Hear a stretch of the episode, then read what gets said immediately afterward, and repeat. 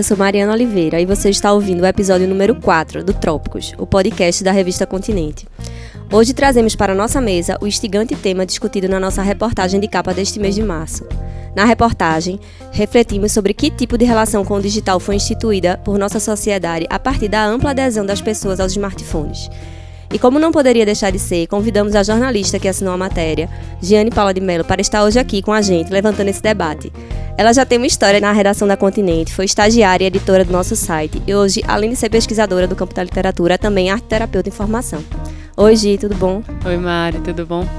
Além de Gi, temos mais dois convidados que foram ouvidos na matéria: a psicóloga clínica e arte terapeuta Cristina Lopes. Oi, Cristina. Oi, Mari. E o psicólogo clínico André Souza.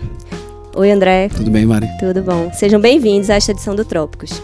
Para dar o play na nossa conversa, Gi trouxe na matéria dela alguns números que eu vou trazer para vocês aqui para a gente contextualizar a mesa. É, de acordo com o relatório de Economia Móvel de 2019, 5,1 bilhões de pessoas possuem algum tipo de aparelho celular e 3,6 bilhões acessam a internet por seus aparelhos. No caso do Brasil, segundo a 30 Pesquisa Anual de Administração e Uso de Tecnologias da Informação, da FGV, são 230 milhões de smartphones ativos no país, o que supera o número de notebooks, tablets e computadores, que é de 180 milhões. No que diz respeito ao tempo do celular, que eu acho que é o que deixa todo mundo mais preocupado, o relatório Estado de Serviços Móveis apontou que os brasileiros estão em quinto lugar no ranking, com média de mais de 3 horas por dia conectados no aparelho, ficando atrás da Indonésia, Tailândia, China e Coreia do Sul. Já o estudo realizado pela HopSuite em parceria com We Are Social aponta o Brasil como o segundo país que mais passa tempo conectado à internet, com a média de 9 horas e 29 minutos online por dia, atrás apenas das Filipinas. De todo modo, países emergentes se destacam no uso excessivo dessas ferramentas e a América Latina aparece como o continente que passa mais tempo em redes sociais especificamente. Eu acho que esses números dão para a gente esse panorama é, de como o digital hoje está presente na nossa vida em todos os lugares, em todos os momentos. Né? E eu queria começar esse debate com vocês, com vocês falando um pouco da relação de vocês com esse aparelho. Então, minha relação com o celular é de um grande amigo e algoz, da mesma maneira, no mesmo peso. Eu estou sempre com o meu telefone, algumas vezes há uma sensação quase como uma extensão do corpo, e até já li alguma coisa sobre isso. É, mas não posso dizer que é uma relação que é 100% doentia. Porque também, junto com o meu celular, tem a minha biblioteca, tenho contato com algumas pessoas é, de um lazer também, é, é, e isso é bem importante. Algumas informações que me deixam é, mais relaxada também. É, mas existe sempre o perigo ali, é uma relação ambivalente porque eu estou lendo um livro para o meu prazer e deleite, e aí de repente aparece uma mensagem que me leva para um outro lugar. Então é uma relação que eu preciso estar constantemente atenta para que ela não me tome. Então merece atenção o tema, é o mínimo na minha vida. E tu, Gi? É, eu particularmente assim, como eu tento falar na matéria, é, quando eu comecei a pensar na reportagem, né, quando eu comecei a pensar mais sobre isso, a sensação que eu, eu tinha né, do, do celular na minha vida era de que ele me distraía das coisas que eu realmente queria estar fazendo, né, como uma sensação de uma grande perda de tempo. Então essa desculpa do trabalho, de certos usos, para mim não funcionava, porque eu sentia que as coisas que eu queria de fato estar produzindo, é, eu teria muito mais tempo se eu não tivesse tanto tempo no celular.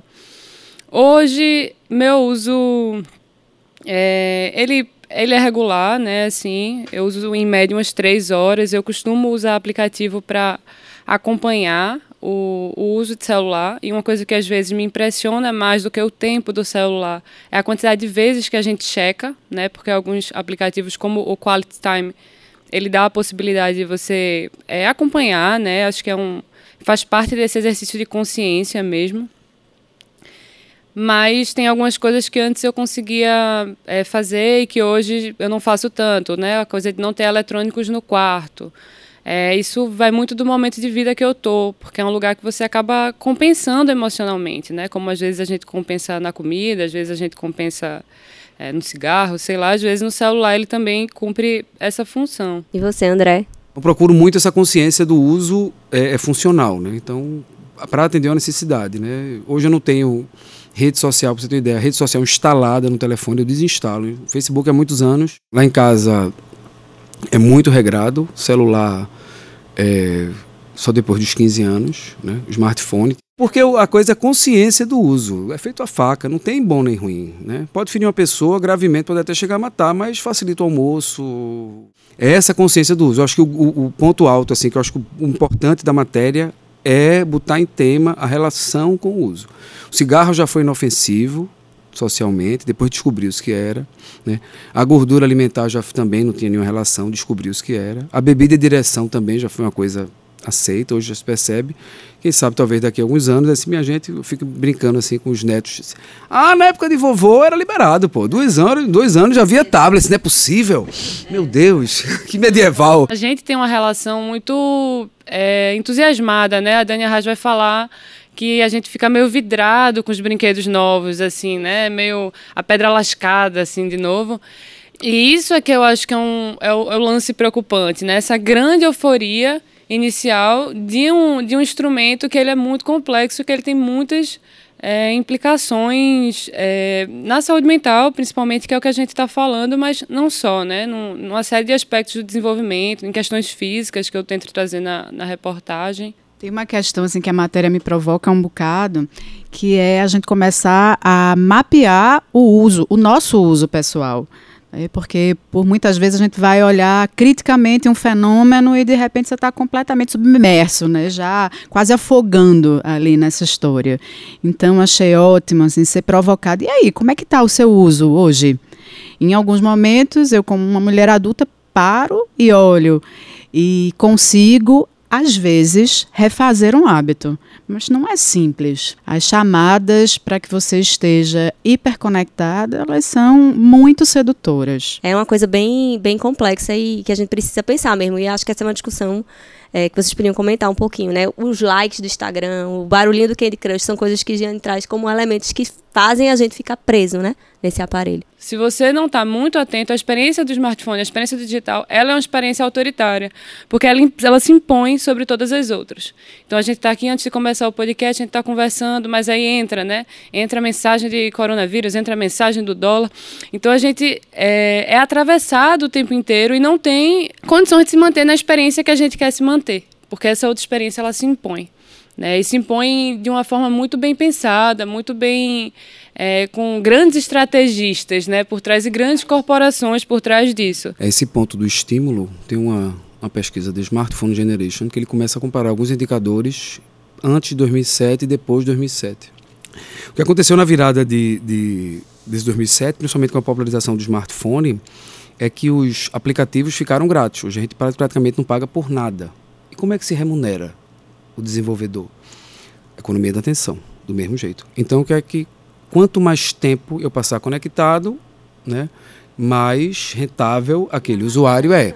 Então você pode ver, pegou o Instagram, o segundo stories ele é uma publicidade, o segundo post é publicidade. Então aquilo ali você botou na tela, imprimiu na tela, já já gerou receita, né? Então é isso que leva a, a esse estímulo, né? A timeline é infinita, né? E nesse sentido, eu mantendo você conectado, é, o que é que acontece? Os assuntos tendem a ser aqueles que eu tenho mais afinidade. Então a gente às vezes se ilude achando que está sendo se informando pela rede social. Mas na verdade a gente está confirmando aquilo que a gente gostaria de confirmar. Eu vou trazer uma experiência minha aqui desse último fim de semana, é, que eu passei por um detox digital. Porque a gente era feriado e a gente viajou para o sertão, para a fazenda do meu sogro, e lá ainda, assim, a internet não pegava no celular, meu sogro tem essa opção que a casa não tenha televisão nem internet. No distrito tinham algumas casas que tinham internet e tal. Mas para mim foi assim um pouco reconfortante, na verdade. No primeiro momento eu senti aquela ansiedade, né?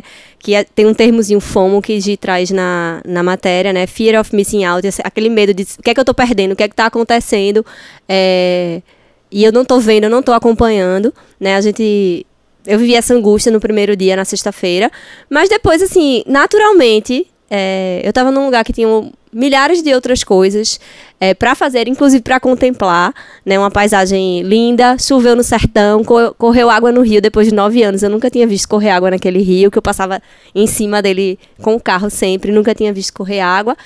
E assim, a gente pode viver esse momento realmente de um detox digital. A gente tava com, tava com outros casais de amigos com filhos e os adultos várias vezes pegavam no celular para buscar assim alguma alguma luz de sinal nos primeiros, nos primeiros momentos do dia, mas depois todo mundo abandonou o celular. Incrível. A bateria do celular, que dura um dia quando eu estou no Recife, demorou o fim de semana inteiro sem descarregar.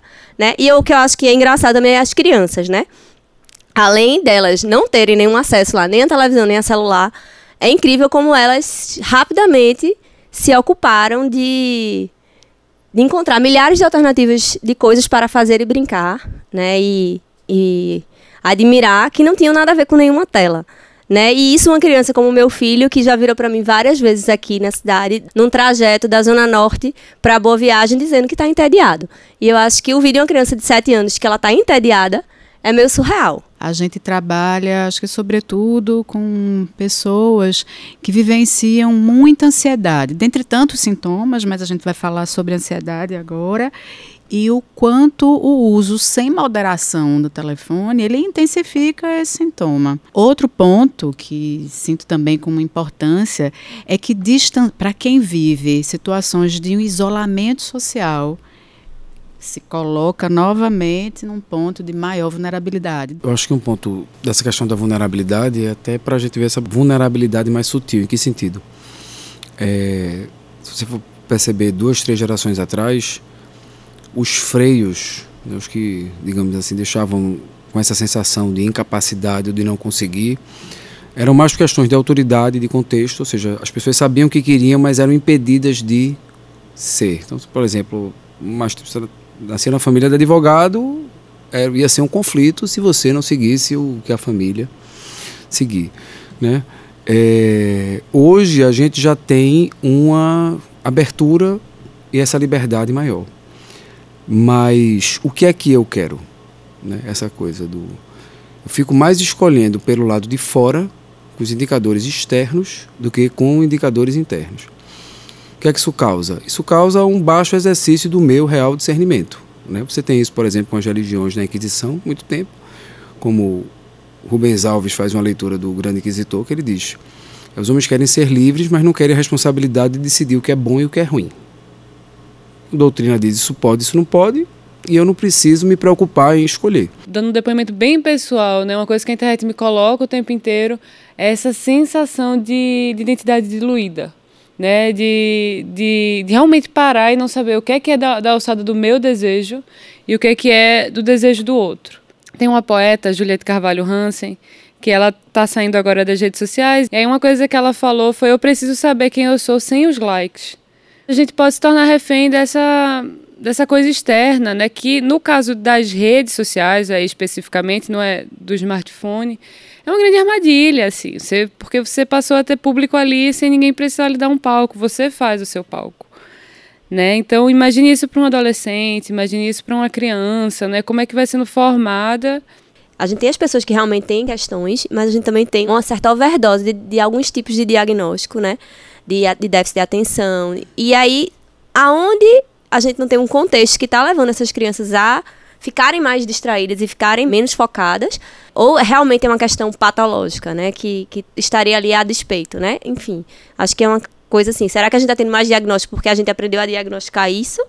Ou será que é um contexto, assim, um modo de que a sociedade se organizou que está favorecendo que essas crianças fiquem, de fato, cada vez mais distraídas e desatentas, né? não consigam ter um foco específico. Acho que a gente pode refletir a respeito desse ponto quando a gente olha para a nossa própria história enquanto adultos. Qual é o efeito que eu sinto quando eu estou longe do meu telefone? Então, imagina isso com uma criança que não tem, teoricamente, uma estrutura emocional que tem um adulto. Então, é muito grave eu sinto que a gente ainda está subestimando essa situação. Está sendo pouco discutida, apesar de já estar sendo bastante discutida. Então é um tema que precisa ser provocado em locais que ainda não estão sendo, eu sinto, da forma adequada. Acho que Gi traz também uma coisa bem importante, ainda na questão das crianças na matéria, é que ela traz o termo do Christian Dunker, né, que ele cita a intoxicação digital da infância, né? Esse esse esse termo mostra como elas estão a gente tá, tá formando pessoas que acham que as outras pessoas estão sempre 100% do tempo à disposição, né? A, que elas estão acessíveis ali e aí como a gente como essas crianças não estão passando por certos processos que são necessários para elas aprenderem que elas vão se frustrar, que elas vão ter certos entraves no, no processo da caminhada da vida, realmente, né? É, eu fico um pouco chocada assim com escolas que se pautam, que pautam seus projetos pela ampla quantidade de tecnologia e de conectividade e muito precoce. A ideia de que, ah, mas as crianças hoje já nascem é, falando, né? Assim, essa, essa, as crianças hoje, ah, ele não sabe ler, mas dá um tablet para ele que ele, né? Essa coisa também de é, exaltar o menino com dois anos que pega um tablet, faz um tipo de jogo como se aquilo tivesse uma grande complexidade, quando outros elementos que deveriam estar sendo desenvolvidos naquele momento estão sendo negligenciados. Porque aquilo, a gente pegou num celular, não sei que você seja um idoso, terceira idade, que isso repercute de outra forma, a entrada de uma tecnologia nova. Mas você pegar aquilo com 20 anos, um celular, você vai aprender a usar perfeitamente. Se você pegar aquilo com 30 anos, né, você vai aprender a usar certas tecnologias. Elas são muito fáceis, elas são muito intuitivas. Não tem nenhuma magia numa criança conseguir fazer aquilo, porque ele é muito intuitivo. Muito mais difícil é aprender a criar. Muito mais difícil é fazer uso de imaginação, é fazer uso de criatividade. E isso, se você não estimular cedo, é muito mais difícil você recuperar tardiamente. Não tem como mudar a relação de criança com tecnologia se os adultos não estão trabalhando isso a sério. Se a gente não está fazendo esse tipo de reflexão, e se a gente não está botando em prática. Sabe assim, ah não, mas depois eles resolvem, né? Eles são hoje, né, fruto de, de um exercício de criação e de educação que você está dando para eles. É, em relação às crianças, uma coisa que é importantíssima é entender que a infância só acontece na infância. Alguns processos fisiológicos são muito mais intensificados na infância, né? principalmente em relação ao sistema nervoso. Então, o corpo da gente, quando a gente nasce no dia do nascimento, ainda tem um processo de formação. Então, por exemplo, neurologicamente, a gente vai se desenvolver ainda muito ativamente até os seis, na primeira infância toda. Né? E o combustível desse desenvolvimento né, é o movimento, é a, a psicomotricidade, mas é a motricidade psíquica, é quase de baixo para cima. Então a massa branca, que são os nossos nervos periféricos, são os, a, a, os integrantes do sistema nervoso que estimulam a massa cinzenta, que é a massa que é mais cognitiva. Por isso que quando, por exemplo, se por uma questão de trauma cefálico, eu não fico assistindo vídeos de pessoas andando, eu tenho que mover a minha perna. Para tocar um instrumento, tocar violão, não adianta eu ficar vendo pessoas. Aquela coisa só se consolida no meu corpo se eu repetir, repetir, repetir, até que a gente mesmo usa a palavra incorporei o movimento. Ou seja, eu penso num dó maior, meus dedinhos já se arrumam em forma de dó maior, ao ponto que fica uma coisa só, como já é para nós a fala, por exemplo. Então eu já articulo um conjunto de músculos que eu falo, mas eu não preciso me preocupar com isso. No começo te exigia muita atenção. Então, é, aquela coisa que transcende já a, a, saúde mental é por quê? Porque o excesso de telas ele condiciona o nosso metabolismo a uma baixa atividade. Então o que é que acontece? Meu organismo se acostuma a rodar na baixa. Uma criança de 10, 11 anos, quando está exposta à tela, se ela passar o dia todo vendo televisão, ela vai gastar em torno de 998 mil calorias. Certo? Imagine que ela passasse o dia todo e a gente gasta mil calorias. Se essa mesma criança tivesse em coma, ela gastaria 1.200. Ou seja, é, é um estado de latência abaixo do meu metabolismo basal. Né? O que acontece? Eu fico seis horas funcionando abaixo, num, num patamar de metabolismo. O que, é que vai acontecer? Eu vou me condicionar a não gastar energia. Entendeu? Aí você começa as síndromes metabólicas. Você começa com colesterol alto. Meu Deus, minha criança está tendo colesterol, a criança está tendo diabetes. É porque o conjunto da exposição, aí, principalmente na infância, a, a tecnologia, ele remete também a hábitos sedentários. Então me acostuma a não me mover. Entendeu? E depois eu quero que eu consuma energia. Que meu corpo se ative, mas eu não estimulo a atividade. Né? Então eu comprometo fisiologia, o meu metabolismo, como eu comprometo também, já mais para o futuro, a minha questão de cognição. Eu acho, então, que a gente chega aqui numa. Se é que eu posso chamar de conclusão, né? De que, de fato, isso é uma questão que impacta real na saúde, né? A gente tem outros números também que Gi traz na matéria, né? Uma pesquisa de 2017 de John Twing. Os smartphones destruíram a geração, é uma interrogação, né? E nessa pesquisa, é, ele diz que jovens que gastam 3 horas por dia ou mais em eletrônicos têm 35% mais chance de se de considerar um suicídio. Né? A gente tem crianças cada vez mais cedo, né? Crianças de 7 anos tendo um celular, né? Sendo donos daquele desse aparelho e podendo estar tá com toda essa conectividade, né?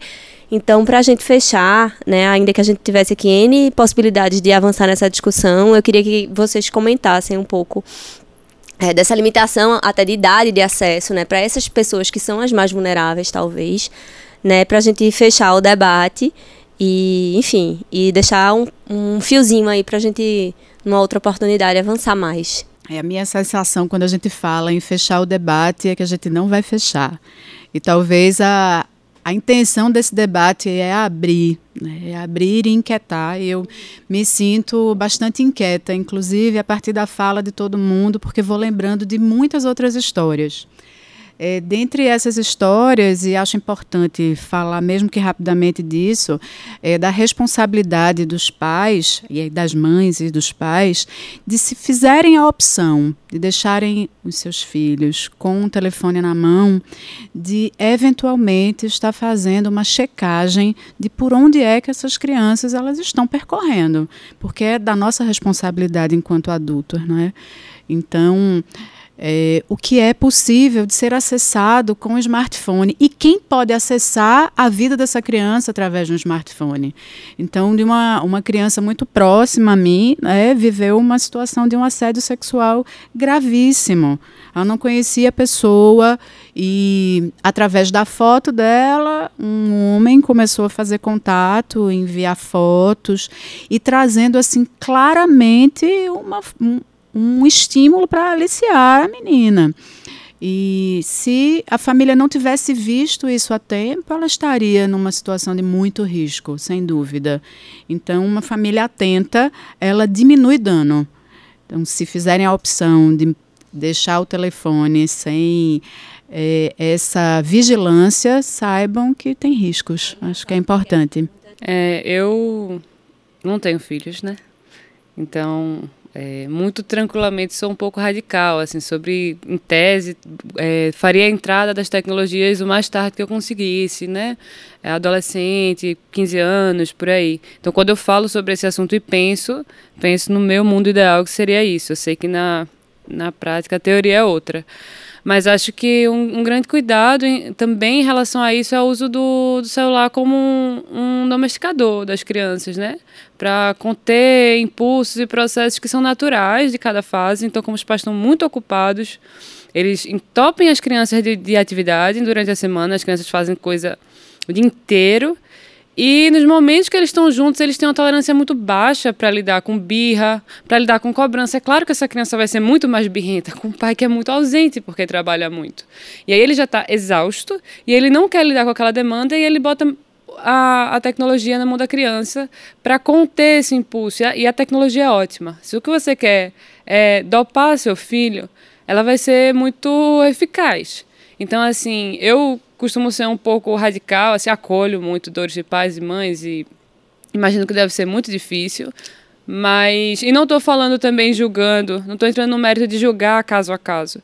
Estou falando só de a gente ter um pouco de uma consciência de qual é esse uso que a gente está fazendo com as crianças. Porque é muito grave a consequência e o preço mais tarde é muito alto, né? É como o André falou, a infância é uma experiência que só existe ali. E, e às vezes você faz porque a criança gosta. A criança, ela, ela gosta de tanta coisa que não necessariamente vai ser o melhor para ela, né? É preciso ter esse discernimento. O ponto é que você vê na primeira infância é, a vulnerabilidade é mais motora mesmo, o comprometimento é mais motor. Quando você chega na adolescência juventude, né? É realmente é mais cognitiva. É, suicídio é a terceira causa-morte entre jovens entre 16 e 19 anos, a Organização Mundial de Saúde, com a tendência de ser a segunda. O que, é que acontece? Nessa fase da vida, a gente é super saudável muito difícil. Né? O que está ainda em processo de implantação é o software da coisa. Então é, esse, é, é, é, nesse lugar que, que a vulnerabilidade pega mais, ou seja, não tem esse discernimento de ver uma malícia de um contato, de tudo mais. Então acaba entrando um pouco na confiança. Né? Tem uma equação que é perigosíssima. Se eu tenho mais de duas horas, três horas de exposição a telas, se eu tenho menos de uma hora de atividade física ativa, e se eu tenho menos de seis horas ou sete horas de sono, né? Assim, esse número de três, três dedos da mão passa para mais de cinco da mão, ou seja, de potencial de suicídio. Né? Então é uma mistura explosiva. Você vê uma geração que não dorme, não se movimenta e está hiperconectada. Tanto que no ano passado, por, por impacto social mesmo, eu vendo crianças, eu disse, meu Deus do céu, como o suicídio está ficando cada vez mais comum e precoce. Né? E eu montei uma, uma, uma, uma apresentação para que rodou algumas escolas, exatamente para ter essa consciência né, do uso das telas. Esse ano eu pretendo montar uma sobre o sono, que é outra coisa que também está sendo negligenciada, porque não é só dormir quantidade de horas, tem que dormir quantidade de horas, de preferência em torno do mesmo horário e durante a noite. Nosso corpo tem indicadores que chama de ciclo cardiano, que se orienta pelo dia e pela noite. Então, meu fígado, por exemplo, ele começa a reduzir a atividade metabólica de, em torno de 3, 4 horas da tarde. Por isso que eu devo comer menos à noite, porque à noite é hora de estar tá regenerando meu metabolismo, né? e ele começa a entrar em atividade de 3, 4 horas da manhã. Por isso que é muito comum o horário do, da insônia de 3 e pouca da manhã, ou seja, seu metabolismo acordou. Você acorda como se fosse. E agora? E outro ponto importante: abaixo de 6 horas e acima de 10 horas. Os que dormem muito também têm, é, é, é, é, tem que ficar atento, né? Porque o que acontece? A criança vai dormir de 2 horas da manhã, acorda no outro dia de meio-dia, dormiu 10 horas. Mas não é o mesmo sono daquele que dormiu de 9 né, e acordou de 6. Né? É a diferença. A Associação Americana de Pediatria recomenda zero exposição aos dois anos. Né? E, e, máximo de uma hora de tela recreativa dos 12 e para a gente, nós adultos, no máximo de duas horas. Né? Por uma questão de por uma série de outros fatores, de metabolismo e também de, de, de, de socialização. Então eles dizem é, até uma hora conectado, né? pelo menos uma hora de atividade física, né? e de 8 a 10 horas de sono por dia. Um documento muito bem estruturadinho, o que é que eu tenho que fazer, né? porque realmente é uma questão de saúde pública. Senão a gente vai começar a ter que cada vez remediar consequências. Né? Mas esse assunto, como eu estou falando, assim, parabéns pela matéria, porque precisa, precisa se colocar em pauta. Né? E assim, dificilmente a gente vai ver a raposa falando mal da segurança do, do galinheiro. Então, é um tema que é meio realmente complexo para você ver numa estrutura de comunicação que depende do dessa interação das telas. É, então é quase um antisserviço comercial, digamos assim, né? Mas assim, por isso que parabéns por essa, por colocar esse tema em pauta, né? E assim chegamos ao fim de mais um episódio do Trópicos, o podcast da revista Continente. Com a certeza que esse tema ainda tem muito a ser discutido, refletido e debatido. Queria agradecer a Giane. E Gi, conta pra gente onde é que os nossos ouvintes podem encontrar você, nas redes ou não. É, eu, que, eu que agradeço o convite e a oportunidade de, de colaborar com vocês mais uma vez. Para entrar em contato comigo, acho que hoje o melhor canal é a Veleiro Consultoria, que é um Instagram que eu tenho, que eu falo de saúde mental na universidade, mas acaba tangenciando alguma dessas questões. Cris, também queria agradecer a você e também pergunto quem quiser te encontrar. Também super agradeço, para mim é muito importante estar aqui hoje. Se quiser me encontrar é no Espaço Rizoma, e aí pode procurar nas redes sociais. Espaço Resuma, Atenção e Saúde Mental. André, também te agradecer pela presença, pela contribuição hoje. E também agradecer o, convite, né? É, quem quiser me encontrar é mais fácil offline, né? Eu passo meus dias é, no Atma é, Yoga Integral e Terapias, que fica lá na Rua do Chacon, no Pouso da Panela, pertinho da Praça de Casa Forte. E assim chegamos ao fim de mais um episódio do Trópicos, o podcast da revista Continente. Eu sou Mariana Oliveira, editora assistente da revista. Lembro a todos que seguimos com um desconto de 50% nas assinaturas anuais e bianuais da revista até o fim deste mês, fruto da nossa parceria com o festival Hackbeat. Basta entrar na área de assinaturas no nosso site e usar o código promocional Hackbeat. O Trópicos é uma realização da equipe da Continente junto com a Doravante Podcasts. Este programa contou com a produção e pauta da pessoa que vos fala Captação e edição de áudio de Guilherme Gates e Rafael Borges.